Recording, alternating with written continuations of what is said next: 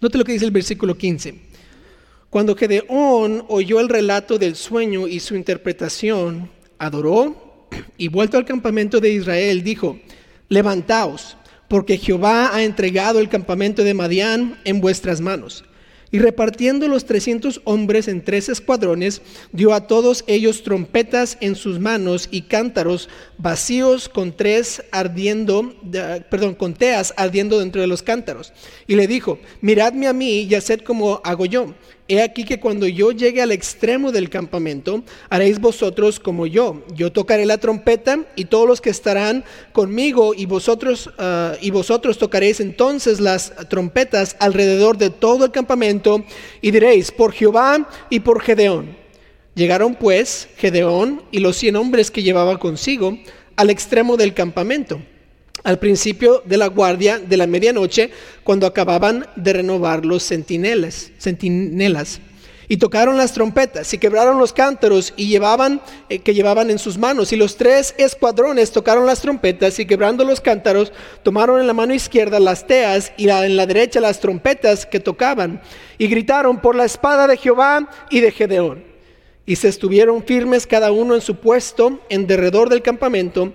Entonces todo el ejército echó a correr, dando gritos y huyendo. Y los trescientos tocaban las trompetas, y Jehová puso la espada de cada uno contra su compañero en todo el campamento, y el ejército huyó hasta Betzita en dirección de Cerera y hasta la frontera de Abel Meola en Tabad. Vamos a orar.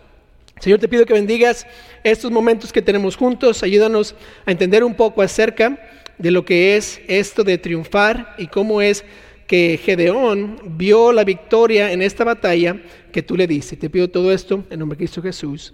Amén. Pueden tomar su asiento. Gracias por estar de pie. El triunfo en la vida cristiana es dado por Dios. No sé si usted ha notado, pero las Olimpiadas se acaban de acabar. Y es impresionante para mí ah, ver a estos atletas, estas personas que toda su vida se han preparado para unos momentos de gloria. Ah, si usted ve los, los levantamientos de pesas, ¿verdad? Son tres segundos que levantan la pesa. ¿Y saben cuánto tiempo pasaron practicando para ese momento? Pues 20, 25 años, 30 años, llegan solo para tres segundos para ver qué tan, uh, qué tan pueden, uh, qué tan buenos son en el mundo. Parece ser, ¿verdad? Que si usted quiere ser un campeón mundial, quiere tener la medalla de oro, tiene que pertenecer a China o a los Estados Unidos, porque ningún otro país gana más, más medallas que estos dos países. Entonces, uh, uno tiene que practicar y estar listo para, para entrenar, entrenar una y otra vez para llegar solo a las Olimpiadas y tal vez tener una medalla. Pero un atleta de la que me, llamó la atención es, por lo que dijo en su entrevista. Esta atleta se llama Tamira Mensa Stock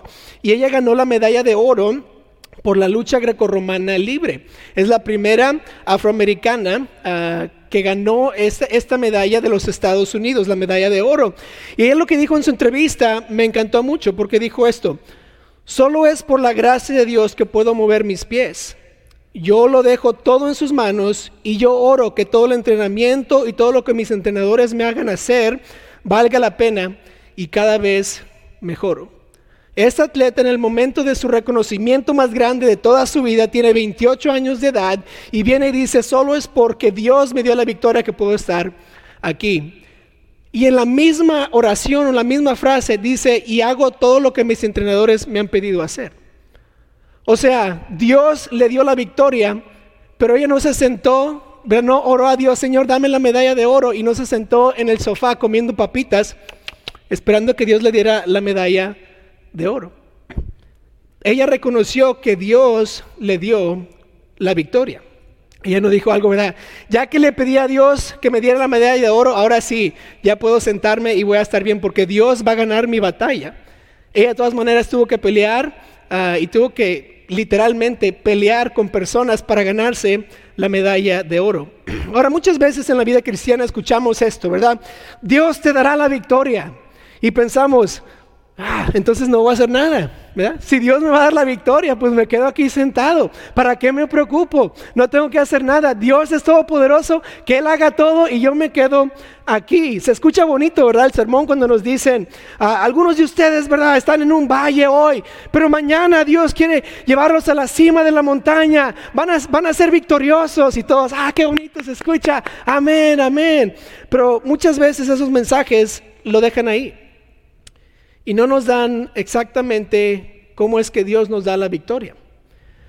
Empezamos a decir, bueno, si Dios me da la victoria, entonces, ¿por qué es que no estoy victorioso ahorita? Si es tan fácil de solo de confiar en Dios, entonces, ¿por qué es que sigo en estos problemas? ¿Por qué es que sigo en este pecado? ¿Por qué es que mi vida sigue retrocediendo en vez de avanzando? La pregunta entonces, ¿verdad? Llega, ¿por qué? ¿Por qué es que no tengo la victoria? Pensé que Dios es todopoderoso y que Él me daría la victoria. ¿Por qué? ¿Por qué es que no tengo la victoria? Dios sí es el que nos da la victoria. Pero hagamos algo claro, que Él quiere que nosotros hagamos algo. Él quiere que participemos en la victoria. No quiere que nos quedemos sentados como espectadores, quiere que seamos participantes de aquella gran victoria que tiene para nosotros. Si usted se acuerda de la historia del Mar Rojo, el, pueblo de Israel y Moisés estaban enfrente del Mar Rojo, tenían el, ejército de Egipto atrás, tenían montañas a ambos lados y Dios les dijo que quédense ahí, voy a matar a los egipcios. No, les dijo, caminen.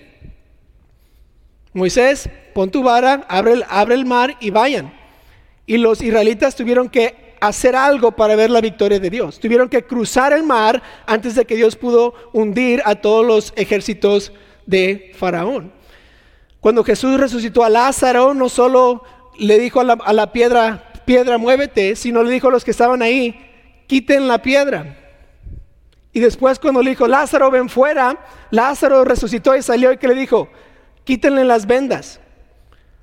Jesús no hizo todo el milagro, todo lo que, él, todo, todo, lo que, se pasó, sino Él usó a las personas que estaban ahí para que el milagro sucediera, para que veamos la victoria. David, cuando fue con Goliat, Él no solo dijo, Dios me va a dar la victoria, entonces aquí me voy a parar y le voy a decir, Goliat, cáete. No, ¿qué hizo? Se fue al río, vio algunas piedritas, esta está buena, esta no está buena, esta está buena, me va a agarrar cinco, me va a poner el bolsillo. Se fue con Goliat, dice, Dios me va a dar la victoria por lo que tú has hecho con Israel. ¿Y qué hizo? Agarró la onda y ¡fum! Mató a Goliat. Pero Dios le dio la victoria. Sin embargo, David hizo algo. Tuvo que poner manos a la obra para ver la victoria de Dios. 1 Corintios 3:9 dice esto, porque nosotros somos colaboradores de Dios y vosotros sois labranza de Dios, edificio de Dios. La palabra colaborador quiere decir que estamos trabajando juntos, que Dios quiere que yo esté al lado de Él haciendo algo, mientras Él hace su parte, yo tengo que hacer mi parte. Dios no nos ha llamado a ser flojos, sino a colaborar con Él. Nos podemos, no podemos esperar la victoria al estar sentados espiritualmente. Hay que estar de pie yendo hacia adelante para ver a Dios obrar en nuestras vidas. Hace unas semanas, ¿se acuerdan? Prediqué el, mensaje El temor antes del triunfo. Gedeón y los israelitas tenían miedo de esta batalla. Vimos como que, ¿se acuerdan? 22 mil se fueron porque tenían miedo. Después Dios le dice a Gedeón, si tienes miedo, ve al campamento de los madenitas para que escuches lo que están diciendo y te animes para ir a la batalla. Y después él va con los madenitas. ¿Por qué? Porque él tenía miedo. Y Dios le dijo, si tienes miedo, ve. ¿Y qué hace Gedeón? Pues va, dándonos a entender que Gedeón tenía miedo. Ahora, el, el versículo 15, Gedeón baja escucha el, sueño y de uno de los soldados y de los manitas y luego regresa listo, bien animado para qué? Para ir a la batalla. Para decir, aquí estamos, Dios nos dio esta victoria. Pero Gedeón no se quedó sentado. Dios nos da la victoria. Aquí nos quedamos. Hizo algo. Y la pregunta es, pues, ¿qué hizo Gedeón para ver la victoria que Dios le dio? Y lo que quiero estudiar el día de hoy es las tres acciones que Gedeón tomó para triunfar, que nosotros podemos aprender para también triunfar en la vida cristiana. Note estas acciones. Dios sí nos va a dar la batalla, pero ¿qué es lo que yo tengo que tener? Noten que la primera acción es esta, es tener un plan. tener un plan. Nota el versículo 16, dice, y repartiendo los 300 hombres en tres escuadrones, dio a todos ellos trompetas en sus manos y cántaros vacíos con teas ardiendo dentro de los cántaros. Y les dijo, miradme a mí y haced como hago yo. Y he aquí que cuando yo llegue al extremo del campamento, haréis vosotros como hago yo. Yo tocaré la trompeta y todos los que estarán conmigo, y vosotros tocaréis entonces las trompetas alrededor de todo el campamento y diréis, por Jehová y por Gedeón. Gedeón aquí les da un plan específico de lo que tienen que hacer para ganar la batalla. La estrategia es repartir a los 300 hombres, darles ah, trompetas, darles cántaros y darles instrucciones de cuándo gritar y qué, gritar. Este era el plan de Gedeón que le dio al pueblo de Israel. Él tomó tiempo ah, para hacer este plan, para tomar esta estrategia y decir, ¿sabes qué? Esto es lo que debemos hacer con lo que tenemos. Note que Gedeón no le dijo a los soldados, Dios nos va a dar la victoria, ah, vamos a pelear rápido, ¿verdad? No, él, él tomó tiempo para qué? Para hacer un plan para ver cómo es que podemos llegar y ser victoriosos allá, cómo es que Dios nos puede dar la victoria. Hizo una estrategia para ver cómo podrían usar los recursos de la mejor manera posible. Tal vez no tenían muy buenos soldados, tal vez no tenían, ah, ah, obviamente no tenían muchos soldados porque eran 300 contra un número innumerable de soldados. Entonces Gedeón tuvo que ah, hacer una estrategia para poder ir contra el pueblo de Madián. Ahora, eso requirió que Gedeón pasara un tiempo planeando, viendo algunas opciones, buscando los recursos que tenía, encontrando todo el material que necesitaban, pensando cuál fuera el mejor tiempo de hacer esto, cómo se llevar a, cabo el plan. Ah, note, que, note también que Gedeón no se quedó sentado ah, haciendo nada porque ya sabía que Dios le iba a dar la victoria. Él fue a combatir contra a los de, eh, de Madián sin espada, sino, ah, sin un gran ejército, pero con las promesas de Dios y un plan. No fueron así nada más a pelear, sino tenían algo que iban a hacer. Como humanos, podemos decir que este plan no iba a funcionar. ¿Cómo es que 300 personas le van a ganar a un ejército innumerable de personas, de soldados, solo con trompetas y cántaros y linternas y gritos? Pues ahí es donde, donde Dios entra y con su gran poder gana la batalla. A veces. Los planes que tenemos, los que Dios nos da, los que humanamente hablando se ven ridículos y parecen que no van a ser victoriosos. Sin embargo, el ingrediente que el mundo no ve es el más importante y ese es que Dios está en el medio del plan. Y el plan fue algo ridículo. Gritar con 300 hombres sin espada y decir por la espada de, Jehová y Gedeón. y yo hablando como ex militar, pienso, nunca lo haría yo. No, yo, no voy a, yo no voy a ir a morir. No, no, no, mejor me regreso. Es un plan ridículo. Pero para el mundo y a veces para un cristiano es ilógico lo que Dios nos pide hacer. Pero para Dios tiene mucho sentido. Isaías 55, 9, como son más altos los cielos que la tierra, así son mis caminos más altos que vuestros caminos y mis pensamientos más que vuestros pensamientos. Solo porque no lo entiendo no quiere decir que no tiene sentido. Porque no tiene que tener sentido para mí, sino tiene que tener sentido para Dios. Si Dios me ha dado un plan, Él sabe más que yo. Es lo mismo con yo y mis hijas. Mis hijas muchas veces no entienden lo que yo les digo, pero porque yo soy papi, yo sé más que ellas. Y ellas no entienden, ¿verdad? ¿Y qué le decimos a nuestros hijos? Cuando tú tengas mi edad, vas a entender. ¿Verdad que sí? Es lo mismo con Dios. Nunca lo vamos a entender hasta que lleguemos al cielo. El plan a veces es ilógico. 1 Corintios 1:27 dice, sino que lo necio del mundo escogió Dios para avergonzar a los sabios y lo débil del mundo escogió Dios para avergonzar a lo fuerte y lo vil del mundo y lo menospreciado escogió Dios y lo que no es para deshacer lo que es, a fin de que nadie se jacte en su presencia. Tal vez el plan que tenemos no tendrá mucho sentido, pero si es un plan en donde Dios está en el centro, va a haber victoria al final.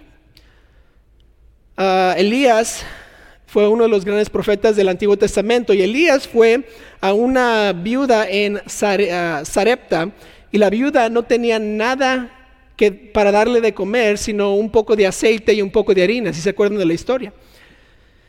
Dios le dice a Elías, oye, quiero que vayas allá con la viuda y ella te va a dar de comer. Entonces Elías va con la viuda y la viuda le dice, no tengo nada que darte. Solo tengo un poquito de harina, un poquito de aceite. Mi hijo y yo no los vamos a comer y después de ahí nos vamos a morir. Eso es exactamente lo que la, viuda le dijo. Y Elías le dice el plan de Dios, mira, dame de comer a mí primero y después tú y tu hijo ah, comen y vas a ver cómo es que nunca te va a sobrar la, harina y el aceite. Ahora, si usted fuera la mamá y alguien me le dice, no, no le des de comer a tu hijo, dame de comer a mí, usted diría, no, estás loco, vete para allá. Pero la, viuda dice, ok, vamos a hacer lo que, lo que tú dices. ¿Y qué es lo que pasó? El plan ilógico que Elías le dio a la, a la viuda le ayudó o le dio a esta viuda a comida por años. Y sobrevivió más porque siguió el plan de Dios en vez de seguir su propio plan. Y a la vez eso se, veía un poco ilógico, darle la única comida que tengo a un extranjero, una persona que no conozco. Pero ella decidió seguir el plan de Dios. Y Dios le bendijo. Ahora, el plan a veces no tiene sentido, pero tiene que haber un plan. Si usted dice, yo estoy batallando con las cosas, no tengo victoria en esta área de mi vida, no tengo victoria aquí en esta área de mi vida, ¿sabe qué? Es porque a veces no tiene un plan, no está haciendo nada. Está esperando que Dios le dé victoria y no ha cambiado nada en su vida porque no tiene algo que debe de hacer. El plan puede venir de las escrituras tal vez de una consejería con el pastor, que usted va con él, ¿qué hago con esto? Y le da los pasos que debe de tomar. Puede venir de un mensaje que ha sido predicado y usted dice, este es el plan que debo de seguir. Y no falta, ¿verdad? Cuando escuchamos el plan que decimos, ay, de veras, eso no tiene sentido. Pues ¿cómo, cómo va a funcionar? Pero el plan funciona. Digamos, usted tiene problemas con la pornografía, ¿verdad? Tiene que deshacerse del teléfono o vender tal vez la computadora o algo así loco y usted dice, no, ¿cómo voy a deshacerme del teléfono? No tiene sentido, lo necesito. Tal vez usted batallando, usted batallando con las deudas y el plan ah, es, ah, hay que diezmar, hay que dar las misiones, hay que hacer un presupuesto, hay que, hay que, ¿verdad? No comprar carros nuevos. Ah, pues ¿cómo? Pues necesito llevar, necesito ir al, al, trabajo y cómo. Pues, si tengo deudas y, no puedo pagar mis, mis, mis biles, ¿cómo es que voy a diezmar? No, no va a alcanzar. A veces el plan no tiene sentido. Tal vez tiene problemas en el matrimonio y va a la consejería y, tienen que orar juntos y leer más la Biblia y acercarse a Dios y dice, pues el, problema no es mi, yo está acercándome a Dios, el problema es mi esposa. Y muchas veces pensamos que, el plan no tiene sentido. Que, pues, ¿para qué hago ese plan? Si quiero hacer, eh, si tal vez estoy teniendo problemas con mis pensamientos, eh, el plan es memorizarse versículos bíblicos, cambiar de amigos. Y uno dice, ¿por qué tengo que cambiar de amigos? Mis amigos son muy buenos amigos. Pero a veces el plan no tiene sentido. Si quiere ver victoria en su vida cristiana, en cualquier aspecto de su vida cristiana, usted tiene que tener un plan. Y cuando lo saca de las escrituras, va con el pastor por consejos, tal vez lo escuchen un mensaje, este es el plan que debe hacer, ah, tiene que hacerlo del plan. Si le, si si le fuera a hacer una pregunta, ¿verdad? ¿Cuál es su plan para vencer la pornografía? ¿Qué diría? ¿Cuál es su plan para salir de las deudas? ¿Tendría usted un plan? ¿Cuál es su plan para mejorar su matrimonio? ¿Habrá un plan? ¿Tiene un plan para mejorar? ¿Cuál es su plan para crecer espiritualmente? Cualquier, cualquier área en nuestra vida donde estamos atascados, no podemos nada más quedarnos atascados y decir, ¿por qué es que Dios no me está dando la victoria? La pregunta es, ¿cuál es el plan? ¿Cuál es el plan bíblico? ¿Qué ha dicho el pastor? ¿Qué ha predicado? ¿Qué dicen las escrituras? El tener un plan es la primera acción que debemos de tener para ver a Dios obrar en nuestras vidas. Si no tiene un plan, ¿qué va a hacer? Vemos que lo primero que, que Gedeón hizo es, hizo una estrategia, vio el plan, y le dijo a estos hombres, mira, yo voy a tomar a 100, tú llévate a 100, tú llévate a 100, vamos allá. Y cuando yo toque la trompeta, lo que tú vas a hacer es tocar la trompeta conmigo y gritar al mismo y tirar el cántaro y vamos a hacer un gran ruido. Y todos dijeron, sí Señor. Pero ¿sabes qué? Gedeón tenía un plan. ¿Cuál es la segunda acción? El primero es tener un plan. Segundo, note esto, es obedecer el plan. Tiene que obedecer el plan. Note el versículo 19, lo que dice. Dice, llegaron pues Gedeón y los cien hombres que, que, llevaba consigo al extremo del campamento al principio de la guardia de la medianoche, cuando acababan de renovar los centinelas. Y tocaron las trompetas y quebraron los cántaros que llevaban en sus manos. Y los tres escuadrones, note, tocaron las trompetas y quebrando los cántaros tomaron en la mano izquierda las teas y en la derecha las trompetas con que tocaban y gritaron por la espada de Jehová y de Gedeón. Notó que los, los soldados hicieron como se les había pedido. Gedeón dio, hizo el plan, les dio el plan, les dio la estrategia y ahora era tiempo para que los soldados hicieran o obedecieran el Estos 300 soldados tomaron esas instrucciones, las escucharon, las pusieron, ah, las pusieron en práctica, pusieron manos a la obra e hicieron exactamente lo que les había funcionado. Ellos tal vez ah, hubieran pedido pensar, ¿verdad? yo, este, esto no va a funcionar.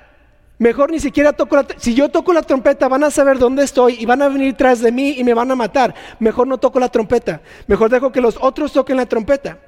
Y ellos tuvieron la opción de desobedecer la estrategia o el plan que Gedeón les había dado, pero ellos decidieron obedecer. Ellos confiaron en su líder, confiaron en el plan y dijeron, no, tal vez no tiene sentido, pero vamos a hacer lo que Gedeón nos ha pedido porque él nos dijo que Dios nos va a dar la victoria. Entonces tomaron, tomaron acción eh, y obedecieron el plan que se les había dado. Ahora, no sé exactamente lo que estaban pensando, pero sí sé que la acción que tomaron es digna de repetir. Obedecieron el plan que Gedeón les había dado. El secreto entonces no se encuentra en tener el mejor plan del mundo, sino el obedecer el plan que se ha puesto. Muchas veces nos, detenemos en obedecer porque dijimos, no, hay mejor plan. Esto no, es muy, esto, no está, esto no es lógico, esto no es suficiente, tengo que tener un mejor plan. Y lo que Dios quiere que hagamos es que obedezcamos el plan que se nos ha dado. En nuestra falta de buscar el mejor plan, no hacemos nada tampoco. En otras palabras, para poder llegar a ser victoriosos y triunfar en lo que es la vida cristiana, después de que tenemos un plan, hay que hacer lo que hemos planeado. Hay que tomar acción en lo que se nos ha dicho, en lo que se nos ha aconsejado. Si no obedecemos los pasos que se nos han dado para tomar, entonces nunca vamos a ver la victoria que Dios nos da. Yo me imagino que la tentación de no obedecer el plan de Gedeón fue una tentación grande. Pero de todas maneras, obedecieron. Tomaron la decisión de seguir el plan que se les había dado. Voy a, pisar muchos, muchos dedos gordos ahorita, listos. Cuando es el primero del año, todos tenemos un plan, ¿verdad? Voy a bajar de peso. ¿Verdad que sí? Ah, este, este es el año, este es el año que voy a bajar de peso. 20 libras es mi meta. Y mira, encontré un plan en Facebook que es 20 libras por 20 días. Y si hago este plan, va, voy, a, voy a bajar de peso rapidito. Entonces lo que voy a hacer el primero de enero es llevar a cabo este plan. ¿Verdad que si todos hemos tenido un, un año así, verdad? Y luego decimos, ya lo compré el plan, ¿verdad? Me costó 100 dólares para bajar 20 libras en 20 días. Y viene el primero de enero y usted dice, ay, hoy no, es que me quedé, desvelado porque era el primero del año, tengo que festejar. Ah, comienzo mañana, ah, porque hoy estoy, bien cansado. Y llega el 2 de enero y dice, no, es que hoy tengo que regresar al trabajo. Uf, entonces tengo que comenzar mañana, entonces hoy regreso al trabajo, pero mañana comienzo con mis 20 días por 20 libras. Llega el tercero de, enero y que dice, ay, no tengo que preparar a los niños, hoy regresan a la clase, ¿verdad? A la escuela, tenemos que preparar el lonche, ¿dónde está todo? Y, ah, ya no hubo tiempo para, para hacer el ejercicio y para tener la comida. ¿Y saben lo que pasa? Todos gastan dinero en su plan, pero nunca obedecen su plan y se quedan en la misma en el mismo peso. Entonces, ¿de qué sirve tener un plan si no obedezco el plan? ¿De qué sirve tener las instrucciones dadas en la Biblia si no obedezco la Biblia?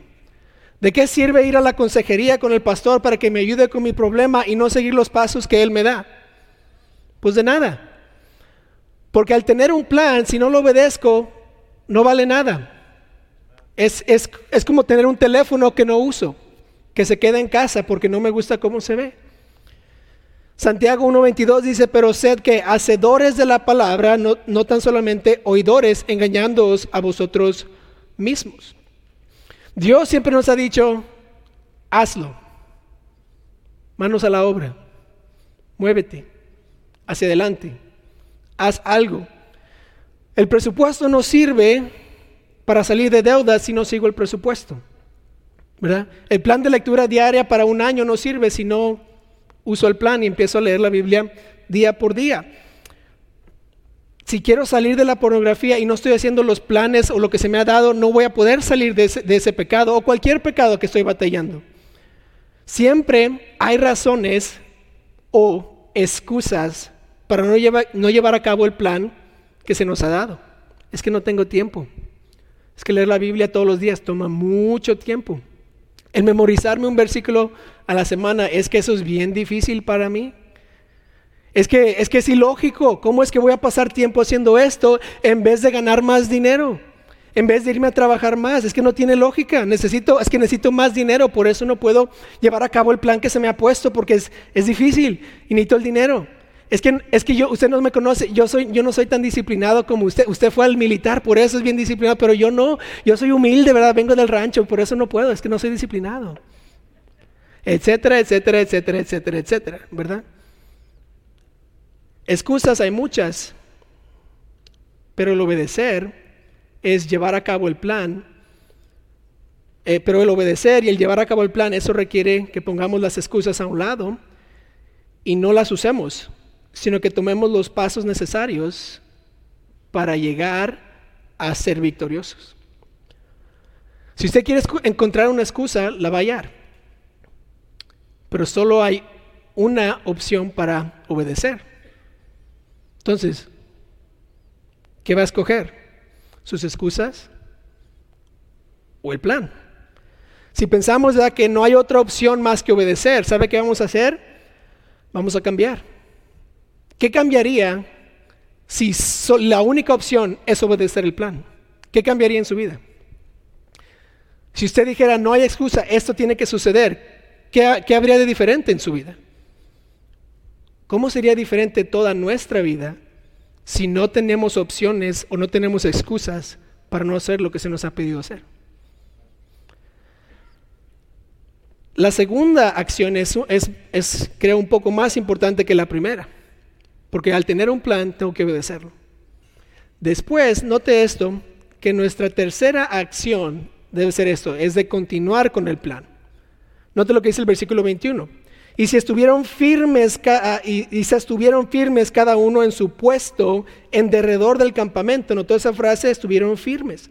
Entonces todo el ejército echó a correr dando gritos y huyendo. Y note el versículo 22. Y los 300, ¿qué hacían? Tocaban las trompetas. Y Jehová puso la espada de cada uno contra su compañero en todo el campamento, y el ejército huyó hasta Betzita en dirección de Cerera y hasta la frontera de Abel Meaola en Tabat. Notó las frases ahí, se mantuvieron firmes y continuaron tocando las trompetas, queriendo decir que cuando tocaron la primera trompeta, no fue la única. Siguieron tocando trompetas y notaron que se mantuvieron firmes, quiere decir que Gedeón les dijo, párate aquí, y se pararon ahí y tocaron la trompeta. Y no fue una vez, fue dos veces, y tres veces, y cuatro veces, y cinco veces. ¿Y qué hizo Dios? Dios empezó a confundir a los madianitas y empezaron a, a matarse a sí mismos que estaban pensando, hay muchos que vienen, mira cuántas trompetas estamos escuchando, debe de haber millones de personas, millones del ejército de Israel, vámonos. Y empezaron a, empezaron a pensar que sus amigos, sus compañeros, sus, ah, colaboradores que estaban ahí, dijeron, estos son de Israel y se empezaron a matar porque pensaron que eran los otros. Y Dios les dio la victoria simplemente porque continuaron con el plan. No solo tocaron la trompeta y gritaron una vez, sino se mantuvieron en su posición y siguieron una y otra y otra vez. ¿Hasta qué? Hasta que vieron la victoria que Dios les dio. Tocando trompetas, gritando. ¡Ah, ¡Ah, una y otra vez. Y usted dice, qué locos. Pero Dios les dio la victoria. Y sería mejor que el mundo me llame loco y yo tener victoria porque Dios me la dio, a que el mundo me llame, ah, qué, qué buena gente, y Dios me vea como, ay no, qué bruto. Me pregunto, ¿verdad?, cómo es que los israelitas se sintieron cuando estaban dando vueltas en la ciudad de Jericó. No sé si usted se pregunta lo mismo, ¿verdad? Dios les dijo, ah, una vez denle vuelta a la ciudad de Jericó por los primeros seis días. Y el séptimo día le dan siete vueltas y después gritan y yo les voy a dar la victoria. Ellos pudieron haber dejado el plan.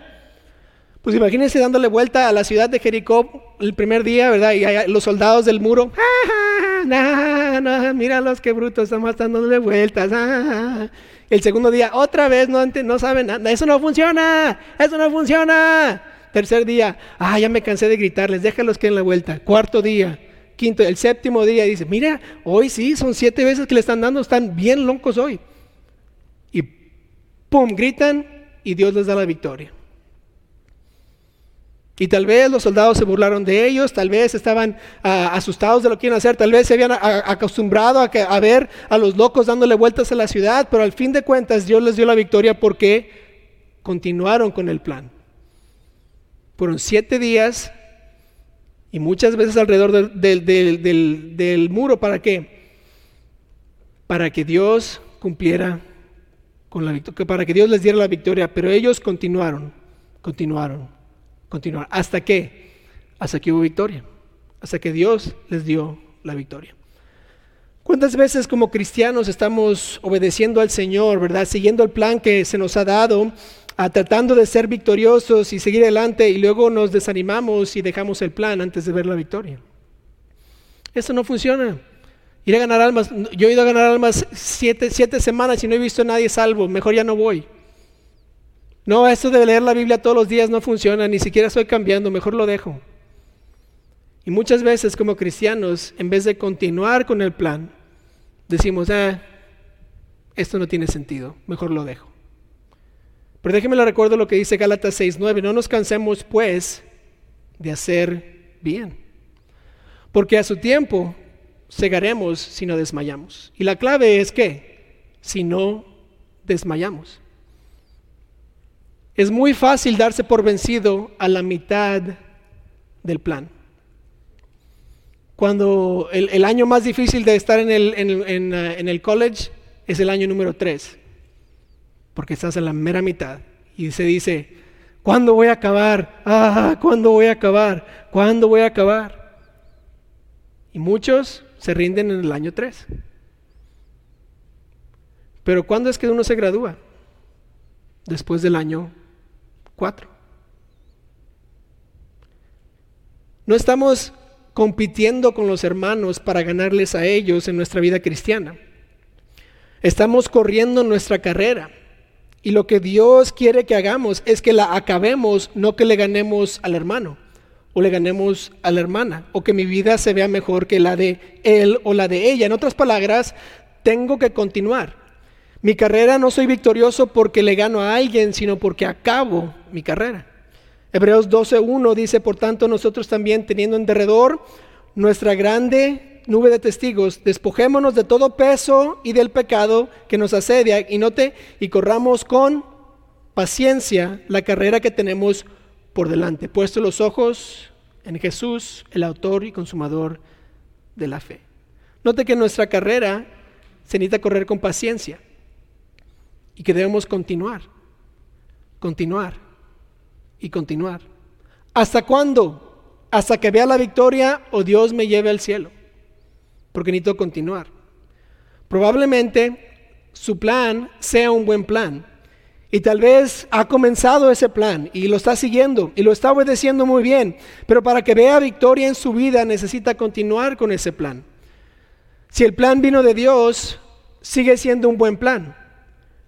El ganar almas sigue siendo el plan de Dios para que el mundo se convierta y sea ganado para Él. Pero si yo me doy por vencido, ¿quién va a ser salvo? Cualquier plan que estamos que se nos ha dado, hay que continuar. Es un buen plan. Solo porque no estoy viendo resultados en este momento no significa que el plan no está funcionando. La mayoría de veces el plan nos ayuda a mejorar poco a poco y después podemos ver hacia atrás y vemos la gran diferencia ah, que un cambio pequeño diario ha hecho en mi vida. Y muchas veces me estoy enfocando en el ahora y cómo es que ayer y hoy no hay mucha diferencia en vez de ver de mi vida desde que comencé a ser salvo hasta donde estoy ahorita y cómo es que Dios me ha cambiado y me puede seguir cambiando y me puede, aún puede darme más victoria en el futuro. Nuestro enfoque no debe ser en el, en el ahora y los resultados que estoy viendo hoy, sino en Cristo y un día voy a ser como Él y quiero ser más como Él cada día. Hay que poner nuestros ojos en Él. El poner nuestros ojos en Él nos llevará a un lugar más alto. Entonces, la pregunta que todos, que queremos todos hacernos, ¿verdad? Entonces, yo quiero ver victoria. Y, y, cómo es que yo puedo ver victoria en mi vida? Pues le hago la pregunta, ¿tiene un plan? para salir de aquel pecado que lo asedia, tal vez para arreglar su matrimonio, tal vez uh, para no, no seguir eh, estancado en su vida cristiana. ¿Tiene un plan? Y si tiene un plan, ¿no está obedeciendo? Y si ya está obedeciendo el plan, le quiero animar a continuar. Si el plan fue bueno ayer, va a ser bueno hoy. Si el plan viene de la Biblia, si viene de una consejería, si viene de un mensaje, ¿sabe qué? Es un buen plan. Dios está en el medio del plan. ¿Y cómo voy a ver victoria? Tomando los pasos dados, obedeciendo mi plan y dejando que Dios obre a través de mí. Acuérdese, al final de todo, Dios es el que me da la victoria. Pero no me la da si solo estoy sentado espiritualmente. Tengo que hacer algo. Y la pregunta es, Señor, ¿qué quieres que yo haga? ¿Qué quieres que yo haga? Ayúdame a hacerlo, día tras día, y ayúdame a continuar.